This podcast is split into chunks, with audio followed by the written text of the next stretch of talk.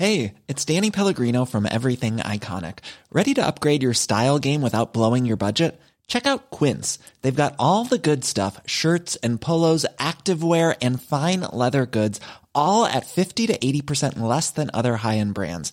And the best part? They're all about safe, ethical, and responsible manufacturing.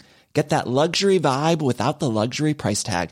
Hit up quince.com slash upgrade for free shipping and 365 day returns on your next order. That's quince.com slash upgrade.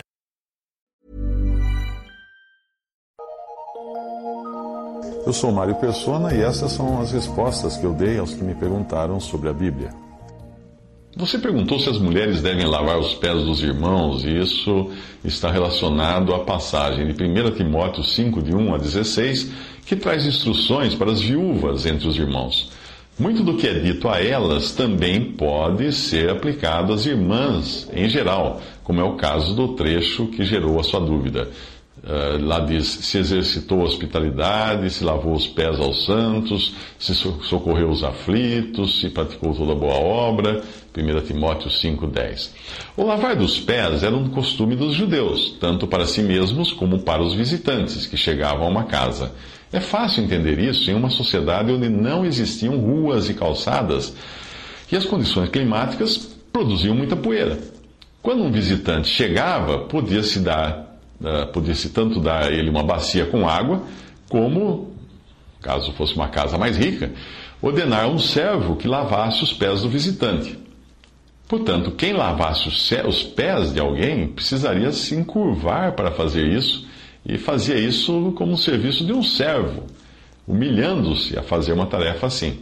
Foi exatamente o que o Senhor fez com seus discípulos. Jesus levantou-se da ceia, tirou as vestes e, tomando uma toalha, cingiu-se. Depois deitou água numa bacia e começou a lavar os pés aos discípulos e a enxugar-lhes com a toalha com que estava cingido.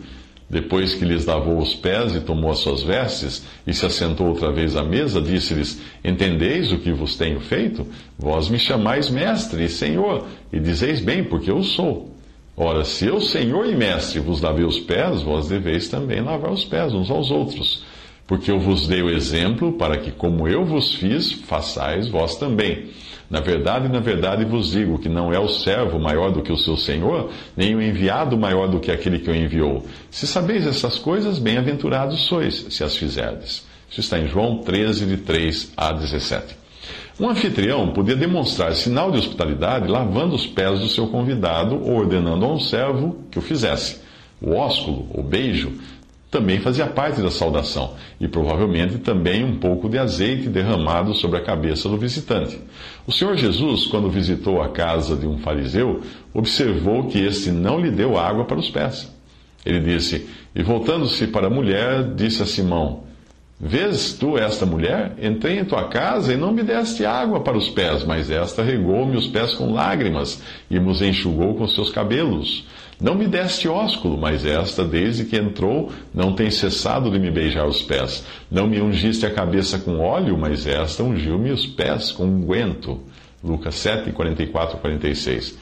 Portanto, a passagem das viúvas uh, pode tanto ter este significado literal de praticar hospitalidade, dando ao convidado tudo o que ele precisa, tudo que deve ser dado a um, a um, a um hóspede, como também pode significar colocar-se numa posição de humilhação como o Senhor ensinou ao lavar os pés dos discípulos.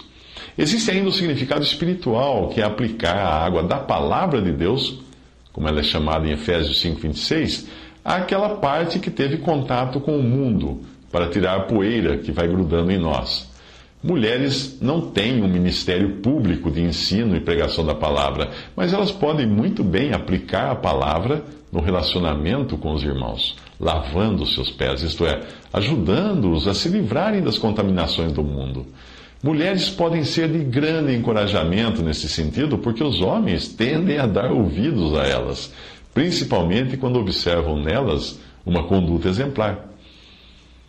Uma outra passagem fala: semelhantemente, vós, mulheres, sede sujeitas aos vossos próprios maridos, para que também, se alguns não obedecem à palavra, pelo porte de suas mulheres sejam ganhos sem palavra, considerando a vossa vida casta em temor. Isso Pedro escreveu em sua primeira epístola, capítulo 3, versículo 1.